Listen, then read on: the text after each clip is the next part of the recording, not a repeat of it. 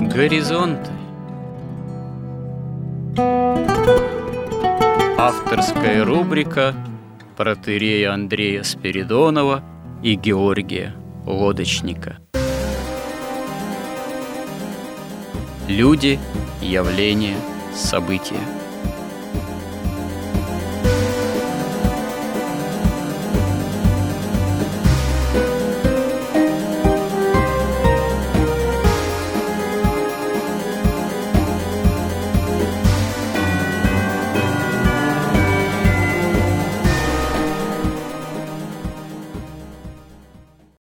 Добрый день, уважаемые радиослушатели.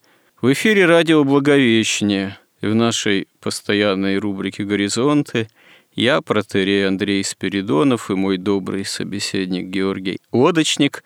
Продолжаем наши словесные изыскания. В данном случае в рамках «Горизонтов» во внутренней, так сказать, рубрике «История как промысел Божий». В прошлый раз мы поговорили на такую в каком-то смысле, можно сказать, неожиданно всплывшую тему о том, что Россия в наше время тоже, может быть, даже неожиданно для многих, вновь взяла на себя функции такого удерживающего мир от сползания в такую апокалиптическую пропасть. В принципе, Россия это ранее, пока она была традиционным монархическим обществом и государством. Это было и исторически и так свойственно, но после революционных потрясений, падения монархии как таковой, после всех экспериментов с попыткой построить светлое будущее, коммунистическое, эпохой позже развитого, так сказать, или развитого, ударение да по-разному ставили, вот, в особенности те, кто находились у власти вот, социализма, ну, было, в общем-то, достаточно очевидно, что Россия становится, как многие думали, уже окончательно таким придатком сырьевым, к сожалению. Ну, вообще э, Запада оказалось вписано в общество потребления, развитого потребления. Но в этом процессе все-таки, в том числе и в идейном, пошло что-то не так. Возможно, потому что западные дирижеры. Это тоже, можно сказать, своего рода революции, очередного этапа в большого пути. Уж очень рьяно это начали осуществлять. Уж очень явно к России отнеслись чисто снисходительно, мягко говоря.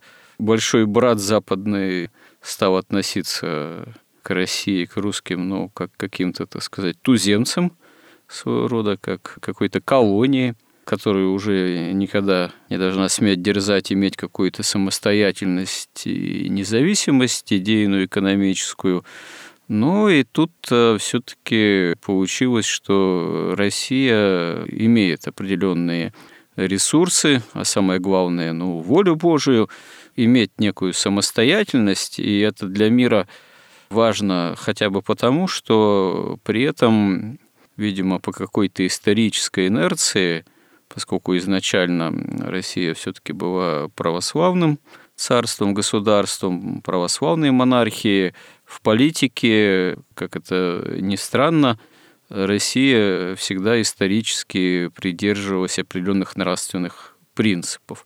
Ну, как это ни странно для, опять же, западных обществ и государств, потому что мы об этом в прошлый раз достаточно много говорили, не только в прошлый раз, э, к сожалению, стереотипы именно поведения, принципы, императивы поведения в политике, геополитике западных царств и государств, они всегда были и остаются своей корыстными, хищническими, по сути своей, коварными, подлыми в отношении тех народов, которых они рассматривают прежде всего как я уже сказал, туземцев – как сырьевой придаток, как те, кого надо поработить, ассимилировать, а то и уничтожить большей частью оставив такое количество населения, которое нужно будет для обслуживания, так сказать, добывающих областей.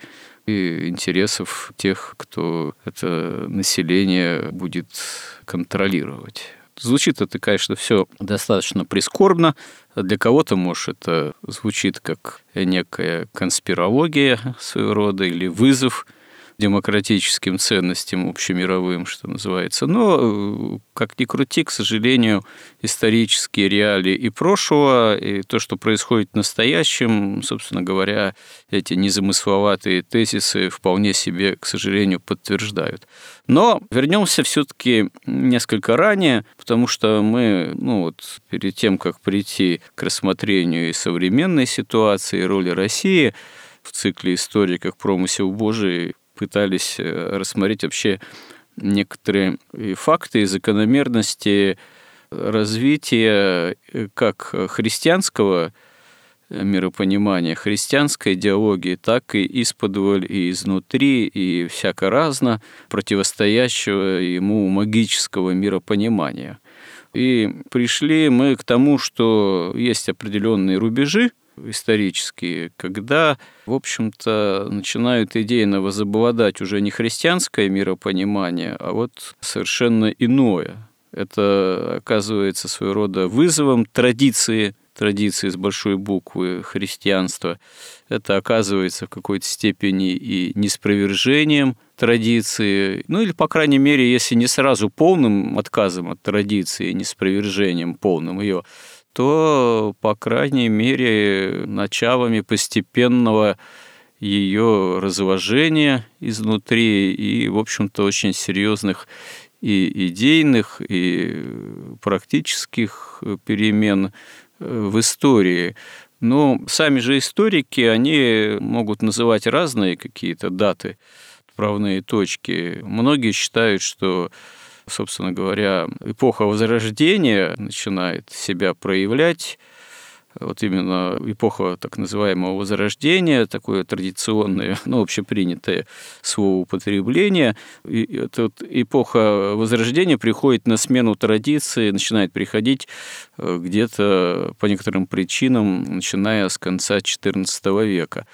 Но более такие уже серьезные процессы начинаются, ну да, после XIV века. Вот мой собеседник Георгий упоминал в этом контексте, в этой связи самое начало XVII века – это создание такой первой банковской системы – введение, точнее, такое узаконивание судного банковского процента. Это как своего рода отправная точка для развития капитализма, что называется, дальнейшего в Западной Европе.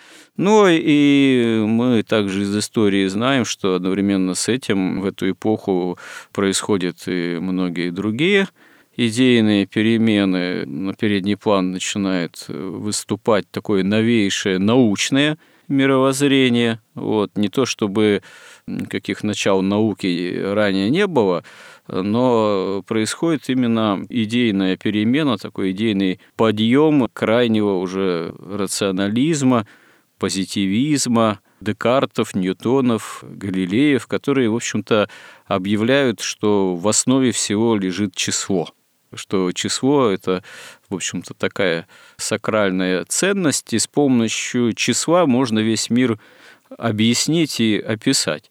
И, собственно говоря, с декларацией такого вот уже фактически научного позитивизма, рационального миропонимания, ну и начинает Бог в особенности выводиться за скобки. Бог для европейца начинает отступать э, на задний план.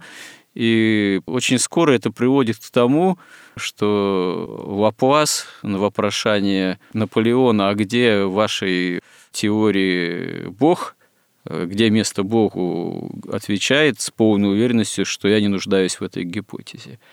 Ну вот, Георгий, здесь вам слово. Расскажите более подробно, что это действительно были за глобальные идейные, в том числе перемены, когда эпоха Возрождения действительно вступает в силу, приходит на смену традиций, даже уже не просто эпоха Возрождения, а эпоха новейшей истории, эпоха там, капитализма уже как такового, новейшего там, машинного производства, передела мира и так далее. Что служит действительно началом этих процессов исторических, незаурядных, имеющих отношение к нашему современному миру?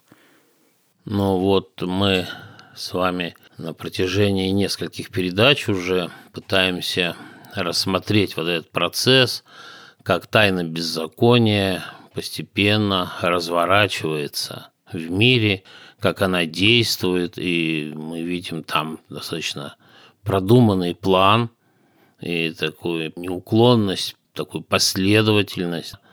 При этом интересно, что вот эти все процессы, которые происходят, вот современная наука и 17 века, и раньше, то есть вот эти вот люди, каббалисты, они пытались объяснить, что это действие естественных законов развития, прогресса. Но на самом деле это, конечно, исполнение вполне продуманного, такого даже нечеловеческого плана, то есть, прямо скажем, сатанического плана. И вот мы говорили, с чем остались каббалисты и вообще с чего началась тайна беззакония, когда, собственно, у них ничего не было. Они потеряли все. И вот сейчас мы хотим перейти к 17 веку. Вот 17 век, на мой взгляд, это был век такого большого перелома да, окончательно закончилось как бы христианское развитие европейской цивилизации и началось вот этот уже модернизм, капитализм, ростовщичество. Наука противопоставлена уже богословию, вот это свобода, равенство, братство и вот это разнуздание, чтобы в дальнейшем взнуздать, как говорят масоны, разнуздать, чтобы взнуздать. И вот мы видим, как вот этот путь проходил. Сначала гонение на христиан, потом ереси всевозможные внутри и снаружи, которые в конце концов привели к расколу церкви на восточную и западную. Это ислам, который блокировал распространение христианства на восток и фактически ограничил христианство исключительно Европой. Это концентрация денежных средств через ростовчичество, через торговлю международную, через торговлю рабами. Особенно этим занимались в том числе английские, прежде всего, мореплаватели, что ли, так сказать. Вот. И мы приходим к такой дате, 1600 год, как раз начало 17 века. В этот год была создана Ост-Индийская компания 31 декабря 1600 года – указом Елизаветы I английской. При этом она была уже создана как акционерное общество, и одним из учредителей и акционеров этого общества была, собственно, сама английская королева. То есть мы видим, впереди этого процесса как раз шли вот Голландия и Британия, Англия. То есть мы видим разложение вот той вот, понимаете, мы там помним и легенды о рыцарях круглого стола, о рыцарстве. И вот это все рыцарство, оно растлилось.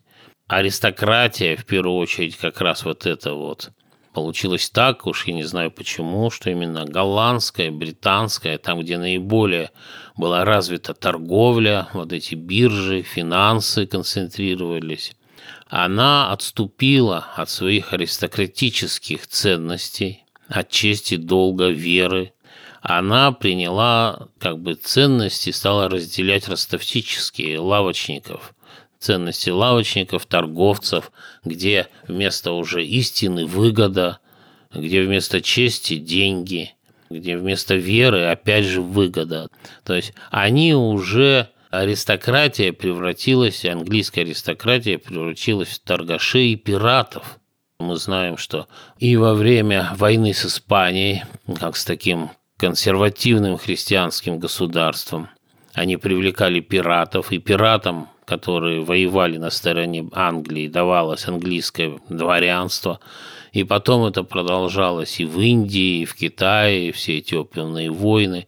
То есть вот этот вот дух пиратства и торгашества, он как бы совершенно уже восторжествовал в английской аристократии. И что интересно, когда в своем рассвете, там в XIX веке, она вот этот вот уже свой аристократизм проявлялся, опять же, не в вере, не в чести, а вот в этом, как Дэнди лондонский одет. то есть в неких манерах, как правильно одеться, как правильно вести светскую беседу.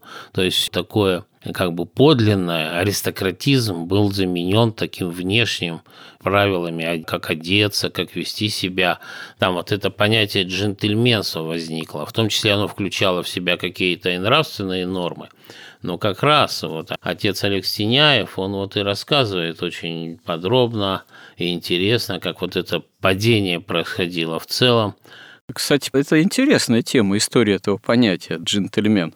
Оно что, приходит на смену понятия рыцарства, к примеру, в крайне видоизмененном, да, или нет? Ну да, оно сначала как бы вот этот торгашеский дух, дух наживы и пиратства, он затмевает собой все.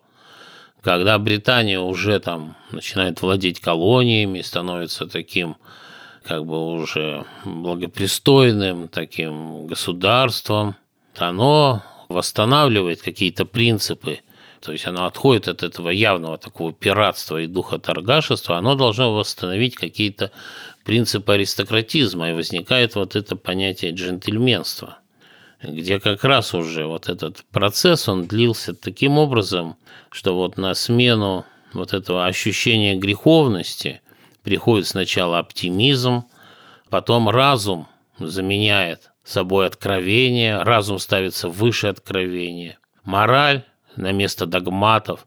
И вот эта вот мораль джентльменская, она же включала в себя не только правила одежды, но она включала и определенную мораль, какие-то понятия чести, которые основаны уже не на вере, а именно на такой морали. Этот весь процесс и приводит к тому, что аристократия отказывается фактически от своих аристократических ценностей, но как бы само по себе риторика, сами по себе слова, сами по себе христианство, оно хоть уже и становится протестантизмом, то есть оно уже, ну, протестантизм, его нельзя, мы уже говорили, его даже нельзя назвать религией, это такое сентиментальное учение для дам, потому что там отсутствуют краеугольные вещи религии, как институт хранения истины, потому что есть только тексты, и каждый читает по своему усмотрению его. Ну, все-таки мы протестантизм должны относить к христианству или нет? К тому же, ведь фактически отцы-основатели Соединенных Штатов – это в первую очередь протестанты ведь. И идеология, и морали при основании Соединенных Штатов э, тоже ведь в первую очередь протестантскими являются. В таком случае Соединенные Штаты все-таки являются христианским государством. Ну вот я думаю, что было два таких в каком-то смысле таких симметричных искажений христианства. Да? С одной стороны, это ислам, где отвергается божество Христа, то есть такой иудаизм, по сути дела, где божество Христа отрицается. И, и другая зеркальная такая ересь, протестантизм, где слово «Христос» сохраняется, но суть учения становится... А ведь протестантизм – это тоже в чистом виде иудаизм. То есть это та же меркантильность, устремление к царству земному, накопление денег. У них вообще было одно время такое учение, что если человек богат, значит он угодил Богу, что богатые они в рай попадут, а бедные они в ад попадут просто потому, что ну, Бог как бы награждает богатством. Ну, это идея предопределения. Если кто предопределен к спасению, а кто предопределен к погибели здесь действует. А как узнать? Ну, если ты внешне успешен в этой жизни, значит, ты Богом избран и предопределен к спасению. А если ты внешне совершенно не успешен, то, скорее всего, тебя Бог отверг. Но все-таки ислам назвать искажением христианства, я не знаю, насколько это корректно, потому что ислам это все-таки совершенно иная религиозная система, вот, хотя она отчасти, может быть, в исторической перспективе в чем-то там и перекликается и с христианством, и с иудаизмом, но все равно не в основном своем устроении. А протестантизм э, – это, ну да, вот это, наверное, есть в первую очередь искажение христианства. Только вот вопрос-то все-таки остается, это насколько это кардинальное искажение, настолько ли оно кардинально, что протестантизм утрачивает основные все-таки признаки и христианской идеологии, и христианского такого устроения жизни практической. Куда отнести, как я уже вот задал этот вопрос, Соединенные Штаты в этом смысле куда отнести? Соединенные Штаты, на мой взгляд, это было именно создано, можно сказать, как магический объект. Он изначально создавался масонами, как исключительно масонское государство, и, как известно, масонские теории, они подразумевают, что ну, вы можете исповедовать какие хотите религии – это как бы путь в правильном направлении, это все-таки не материализм. Но есть такие как бы оккультные, эзотерические учения, как раз вот которым овладели и каббалисты, и масоны, которые выше этого всего. И для них, в принципе, все религии, включая их, ну, хотите, будьте христианами, хотите, будьте там мусульманами, иудеями, кем хотите, будьте, но потом где-то наверху, уже там, на высотах вот этого масонского понимания, они все сливаются в некую высшую такую высшую религию, которая уже и не религия, а уже такое человеческое учение, или даже не учение, а какое-то такое ну, сверхчеловеческое знание подлинное, откуда и берут истоки, собственно, всякого гуманизма.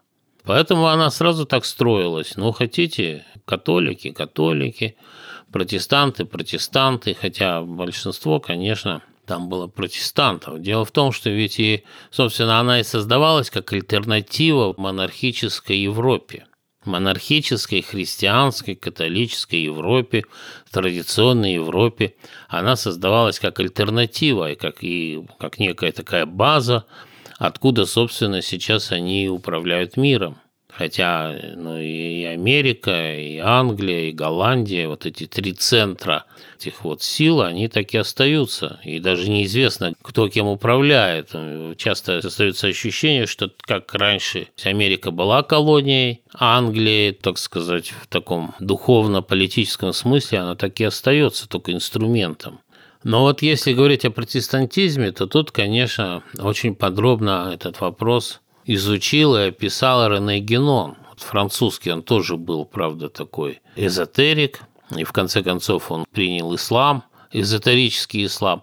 Вот он очень подробно писал как раз о протестантизме. Он писал, что протестантизм не то, что не христианство, это вообще не религия, потому что она не содержит важнейшие элементы религии. А важнейшие элементы религии – это хранение истины и как бы воспроизведение, обучение этой истины. То есть для этого нужны как бы система догматов должна быть, она должна быть охраняться, должна быть система там епископов и система священников, которые эту истину хранят и передают из поколения в поколение, передают ее как бы понимание вот этой системы догматов. Как раз именно вот это все и было отвергнуто протестантами. Был дал текст, ну и что, что ты поймешь из этого текста? Мы уже говорили, как написано Священное Писание. Оно написано, можно сказать, божественным языком, там бесконечное содержание, и там можно, в принципе, увидеть все, что угодно. По крайней мере, вырвать любые кусочки и доказать, что если я богатый, значит, я угоден Богу. Там все возможно без вот этого института, собственно, протестантизм и стал именно той ступенью и той опорой, когда, в общем-то, и перешли к гуманизму, и к либерализму, и сейчас уже к трансгуманизму. Это все ведь началось, и все это основа этому протестантизм. На самом деле принципы капитализма, они абсолютно противоречат принципам христианства. В христианском государстве капитализм не может развиваться, они противоречат друг другу, потому что, во-первых, запрещен частный судный процент под страхом смертной казни. Он был разрешен только протестантами. Во-вторых, сама идея конкуренции – она прямо противна идее христианства, где наоборот есть какая-то социальное единство, какая-то жертвенность и принцип любви. И капитализм, он опять же ориентирован на земное, на деньги, на выгоду, на удовольствие. Это все противоречит абсолютно христианству. И капитализм был, собственно, идеальным механизмом разрушения и вырождения христианства на Западе. Да и в России – но другое дело, что в России капитализм ведь так и не развился, потому что как раз он не мог нормально развиваться в христианской среде. Поэтому, если мы вернемся вот к этому 1600 году и к созданию вот этой Ост-Индийской компании, которые были исключительно даны права. Потом ведь как раз и во многом она способствовала, потому что там огромные доходы были – И потом она способствовала в том числе и как бы вот этой казни Карла I, которая была в 1649 году. Потом какое-то время, там лет 10 управлял Кромвель, потом пришел Карл II, и Карл II разрешил Ост-Индийской компании иметь собственную армию. То есть это было такое, какой-то аналог уже транснациональной корпорации какой-то, где вообще всех интересовала только выгода, все были акционерами, включая монархов. Все уже думали не о какой-то там, не об истине, не о Боге, а о процветании своего как бы дела. Поэтому они так беззастенчиво и грабили и Индию, и Китай, вели эти опиумные войны. Опиумные войны – это же совсем как бы за гранью добра и зла.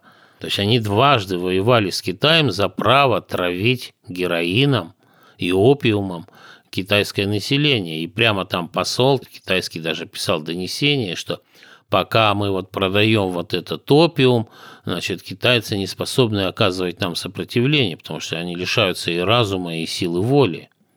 И там даже история-то какая-то, вот понимаете, она такая торгажески совершенно банальная.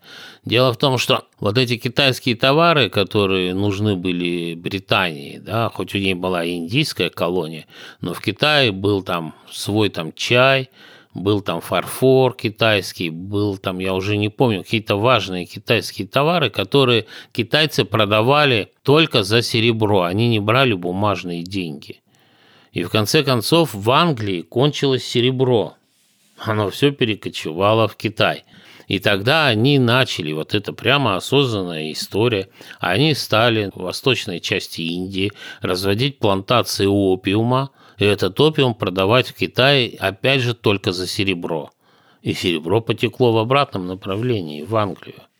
И когда император пытался это запретить, то Англия объявляла ему войну – и все основные там вот современные, вот это то, что называется старые деньги сегодня, чем так гордятся вот эти американские, английские, вообще западные богатые люди. И это ведь, ведь это же и была аристократия в значительной степени английская, англосаксонская. Они все состояния вот этих старых денег были созданы на этих опиумных войнах. В основном, ну, больше 80%. И, конечно, все это потом прикрывалось и протестантизмом, и вот этим джентльменством. Стоит заметить, что в мировой политике не так уж много чего изменилось. Тот же современный наркотрафик, например, из Афганистана – под протекторатом Соединенных Штатов и их войск на территории Афганистана, которые, впрочем, вроде они сейчас выводят. Это что же можно вполне сопоставить с тем, о чем вы только что упомянули. Тоже своего рода подрыв других народов через попытку их наркотизации, ну и так далее. Некоторые считают, что Китай не забыл ничего про эти опиумные войны – по отношению к Англии, там, европейцам. Наверное, не забыл, я надеюсь, да. Это трудно, наверное, забыть. Но и вообще колонизация, ну и Индия, наверное, ничего не забыла. Это тоже великая цивилизация. В общем, 17 век заканчивается созданием Банка Англии 27 июля 1694 года. Заканчивается 17 век как бы абсолютным торжеством вот этого торгашеского духа, капитализма, ростовчичества, частного судного процента и открывает как раз дорогу уже ну, сто лет Ост-Индийская компания колонизировала Восток, и как бы все это развивается уже в полную силу, и 1776 год – это основание США. Но вот что самое важное произошло, на мой вот лично взгляд, в 17 веке, это был такой спор Декарта и Паскаля о, так сказать, сущности науки. Это было как бы такое самое интересное. Мы говорили, что еще и с начала там второго тысячелетия уже был поставлен вопрос, по сути, вот такого сатанического искушения, что если авторитет веры не прав, то что мы должны верить, в истину или авторитету, да?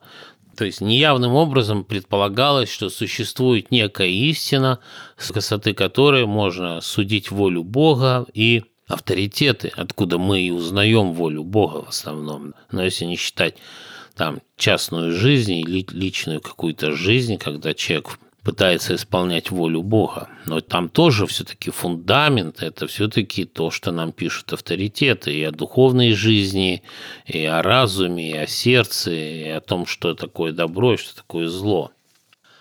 Так вот, Декарт, он рассуждал примерно так. Вот эти все разговоры об истине, то есть появилась необходимость выяснить, то есть должен быть какой-то критерий истины, вот этой абсолютной истины, которая на самом деле не существует в принципе. Это такая иллюзия, что ли, разума твари, что существует некая истина, с помощью которой можно судить самого Бога и его волю.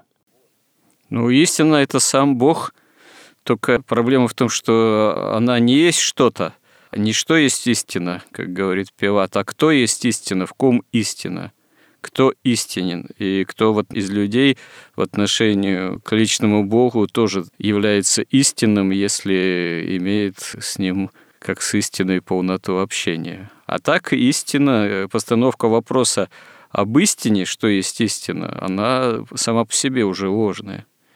Но, тем не менее, вот 600 лет Западную Европу этот вопрос очень сильно мучил и терзал. Как же нам проверить истинность авторитетов? Но можно еще так сказать, что истина – это воля Бога. То есть, когда Он творит мир, воля Бога, она имеет два аспекта. Это вот законы природы, то, что изучать пытается наука, достаточно безуспешно. Как раз после 17 века она пошла по такому ложному пути. И это промысел божественный, да, то есть воля как личности уже. Вот это и, собственно, и есть истина.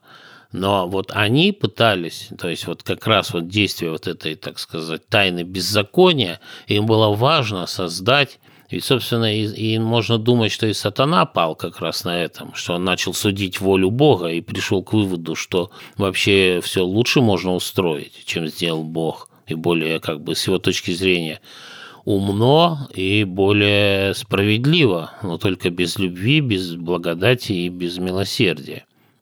Также упали и Адам с Евой. Они же хотели проверить, а не лжет ли им Бог. Соблазн вот этот проверить, а не лжет ли Бог, он как бы нас преследует непрестанно. И человечество в целом христианское, и каждого отдельного человека. И вот Декарт, Спиноза, рассуждения у них были примерно таковы, что ну ведь разве не Бог вложил в человека разум? И для чего он его вложил-то разум? Как раз для того, ведь как бы пища разума – это истина, поиск истины, значит, Бог хочет, чтобы, опираясь на разум, человек нашел истину сам, опытным путем, каким-то умозаключениями, но он должен именно, опираясь на разум, постигать эту истину, а не на авторитеты – Паскаль им говорил, что нет, ни в коем случае, что сами научные факты, они обретают смысл только в контексте догматов веры. Потому что, ну, ты изучил какой-то там закон, там, допустим, Архимеда, но чтобы появился у него смысл, ты должен его рассматривать в контексте как бы иерархии смыслов богословия. Потому что любые смыслы, они ведь иерархичны, это иерархия смыслов. Она точно так же, как все мироздание устроено, есть иерархия бытия и сознания, и смыслы точно так же. И сама система языка построена иерархично. И пока вы не возведете какую-то часть к целому, вы не поймете ее смысл. Мы, кажется, в одной из передач говорили, что вы никогда не поймете, что такое там, допустим, карбюратор, если вы не поймете всю машину – и потом машину в мироздании. То есть вы не можете понять смысл этого карбюратора. Ну, это такая примитивная аналогия, но чтобы было понятно, о чем речь. И он говорил, что сами по себе научные факты, они относительны, и они не просто относительны, они принципиально относительны. И вне догматов веры могут быть интерпретированы как угодно ложно, вообще любым способом. И получалось так. Паскаль считал, что познание должно проистекать от высшего к низшему, от целого к частности. как раз в рамках богословия. И так считало все время все человечество. Ведь вот так же еще у древних греков так считалось, что есть физика и есть метафизика. Метафизика – то, что выше физики. И все эксперименты физики трактовались с точки зрения метафизики. И это была позиция как бы вообще традиционного человечества. И наука была частью богословия, она не была разорвана на части – и оно не было отдельной чем-то от богословия. То есть любые физические, математические опыты, исследования, они трактовались с точки зрения богословия, с точки зрения богословских догматов, его единства, которое восходило к абсолюту, к Богу. По отношению к Богу рассматривался в иерархии любой физический опыт. А Декарт он предлагал наоборот – предлагал высшие истины проверять снизу вверх по вот этой иерархии. То есть он предлагал авторитетов проверять буквально, так сказать, экспериментами или какими-то логическими исследованиями. И мы говорили, что и Фома Аквинский пытался защитить вот эту веру, опираясь на разум, когда писал свою сумму теологии. Но Декарт, он уже более радикально и как бы подходил, что да, мы должны исследовать вот вообще волю Бога путем изучения астрономии, физики, химии, там, науки, слава Богу, что не алхимии. И получилась такая история, что, например, физика, любую физическую идею вы могли проверить экспериментально. И поскольку вы не могли, ну, физика, она, это уже низший материальный план, вы не могли физикой проверить духовные процессы. Поэтому физика в результате, поскольку как раз вот этими сильными мира сего и всеми каббалистами, и всеми на свете был поддержан, естественно, Спиноза и Декарт, и идея Паскаля была отвергнута, то начали как бы изучение строить таким синтезом. Но вот этот синтез от физики к духу, но он не посилен для человека. В обратном направлении, от духа к физике, это естественный процесс. А так вот от материи к духу, то, о чем говорил там Карл Маркс уже только в такой вульгарной форме, это совершенно невозможно. И два следствия произошли совершенно то, что определило, собственно, всю дальнейшую историю Европы и человечества. Первое, что физические, естественные науки, они вообще отказались от изучения высшего, высших планов бытия и сознания, вообще духовности, всей иерархии. Они как бы сначала отказались от них, а потом стали говорить, что этого вообще нет.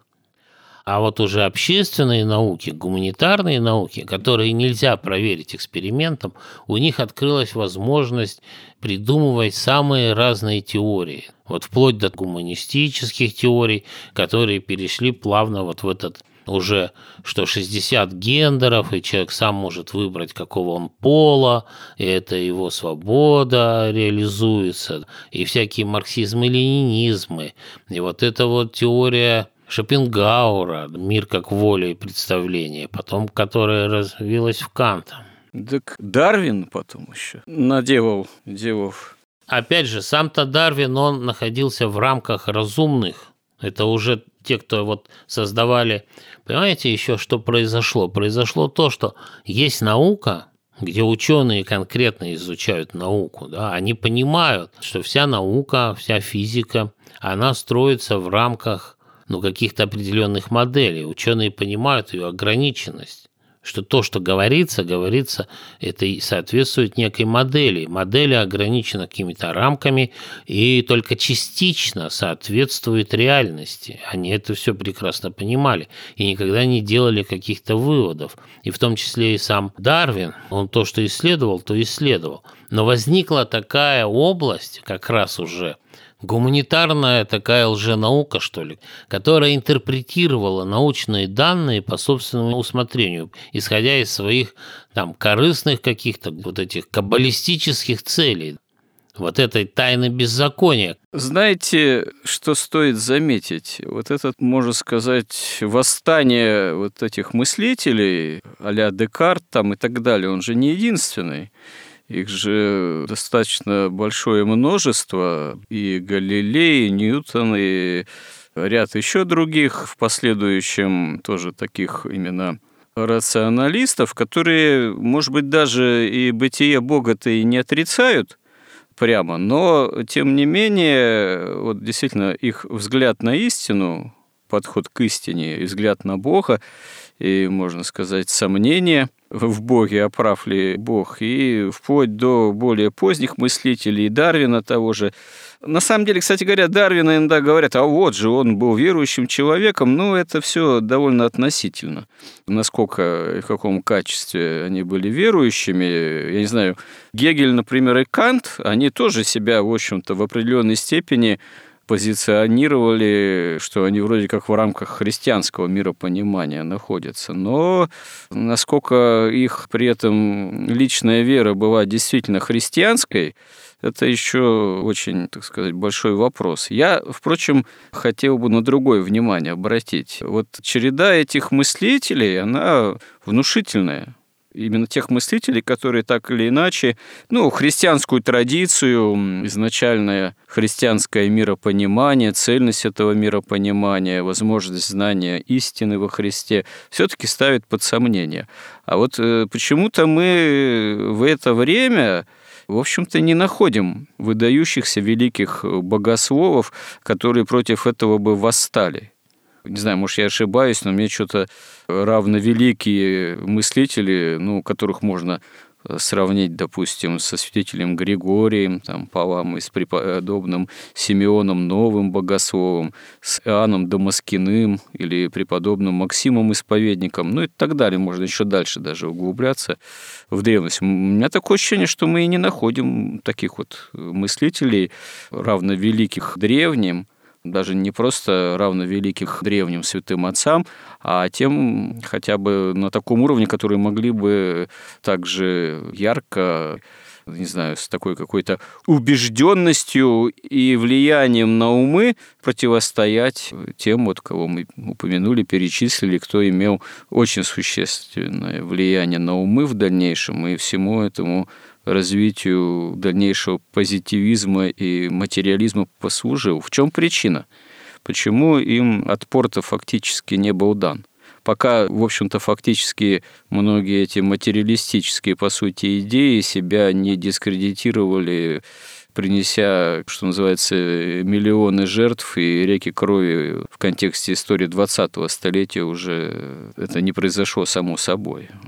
Во-первых, был Паскаль, Паскаль, он отстаивал как раз именно подлинный такой богословский взгляд на развитие науки. Безусловно, Паскаль выдающийся мыслитель, его, ну, если не в школе, то в институтах гуманитарных обязательно проходит в контексте мировой литературы, там и философии, безусловно. Э, дальше кто, кроме Паскаля? А дальше смотрите, что произошло. Дальше, до XIX века, 17, особенно XVIII век, не видно никого, кто бы встал открыто на борьбу с этим. Дело вот в чем.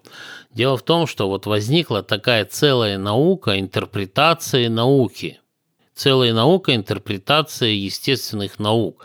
Она абсолютно была как раз вот такая гуманистическая, она была направлена прежде всего против церкви, против богословия. Она занималась тем, что как бы развенчивала, как им казалось, вот эти все заблуждения христианства. Это длилось там, ну не знаю, если на Западе-то так больше никто и не восстал. Это у нас в России в XIX веке, там, конечно, был уже жуткий упадок, но у нас появился и Игнатий Бринчанинов, и Феофан Затворник – которые стали восстанавливать хотя бы в монашеской жизни вот эти вот истины.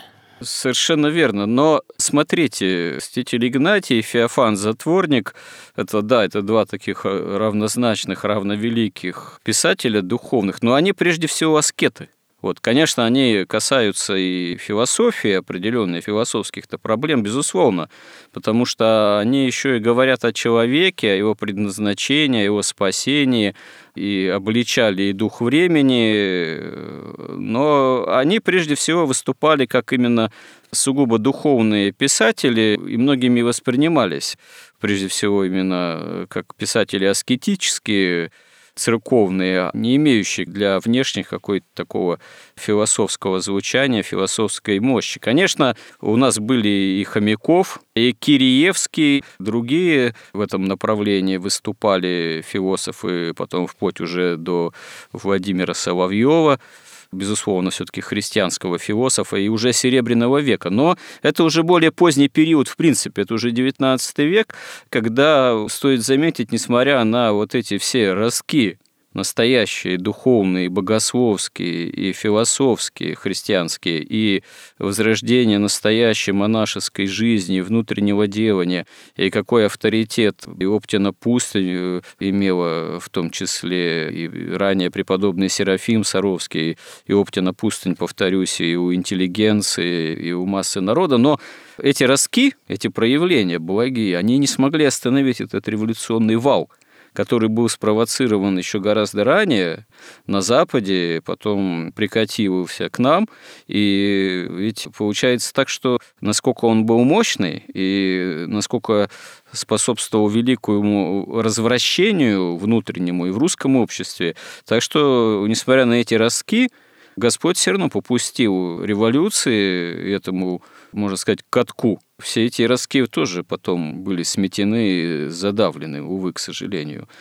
То есть э, все-таки, видимо, какого-то равнозначного, равноценного сопротивления философского, идейного так оказано и не было. Такое ощущение создается. Но дело в том, что ведь вот как победил, например, Декарт? Он победил так, что вся наука, и все средства массовой информации, газеты, книгопечатания было в руках тех, у кого деньги, то есть тех же ростовщиков и каббалистов. И они всевозможными путями поддерживали именно их. И вот эти голоса, они постепенно просто затихли, они их не печатали просто. И вот еще ужас-то в том, что вот этот отказ это от богословского контекста науки, от этой иерархии смыслов привел к тому, что вообще вот ведь причинно-следственные связи реальные, они идут от духа к материи, они не идут так вот на уровне материи, такие горизонтальные. Привело к тому, что в принципе вот в сознании общественном в Европе вот эта иерархия была отвергнута, и вместо иерархии нормальной появилось вот это ощущение бесконечности тупой, потому что деньги, они как бы олицетворяют эту тупую бесконечность, этот натуральный ряд чисел, ради которых люди кладут свою жизнь. Как бы вот это причинно-следственные связи были, логическое мышление иерархическое было уничтожено – у нас, к сожалению, время заканчивается, как всегда, эфирное. Вот, поэтому надо здесь подытожить. Безусловно, мы еще тему, как говорится, обо всем здесь не поговорили. Это очень интересная тема, и надо будет в следующий раз продолжить. В том числе про вот эту вот дурную бесконечность числа, числовых рядов, которая стала во главе этих всех мощных идейных воздействий, сперва в Западной Европе, а потом и у нас в России. Что бы вы могли еще в заключение добавить? Я хотел бы сказать, что вот эта тупая бесконечность, она царствует вообще умами сейчас очень сильно. Отсюда берутся вот эти триллионы, триллиарды, миллиарды лет существования Вселенной. Люди просто не верят. Библии, где написано, что ей семь с половиной тысяч лет – нашему миру. До этого была вечность. Мало того, современная физика уже подтверждает все выводы Библии.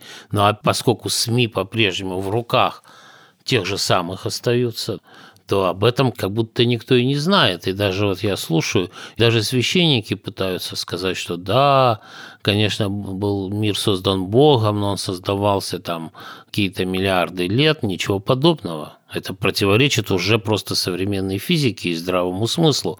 Это как раз выражение, оно вошло в глубины подсознания за эти сотни лет. Вот это бесконечно. Да, это целое идейное разделение между эволюционистами и так называемыми креационистами, но креационист – это больше понятие, пришедшее из протестантизма.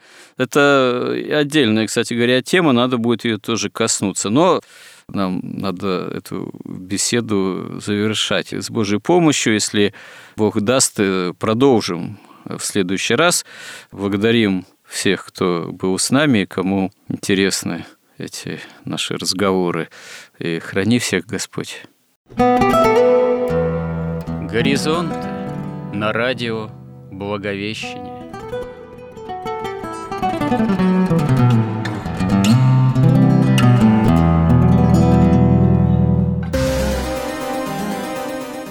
Разговор вели протерей Андрей Спиридонов и Георгий Лодочник.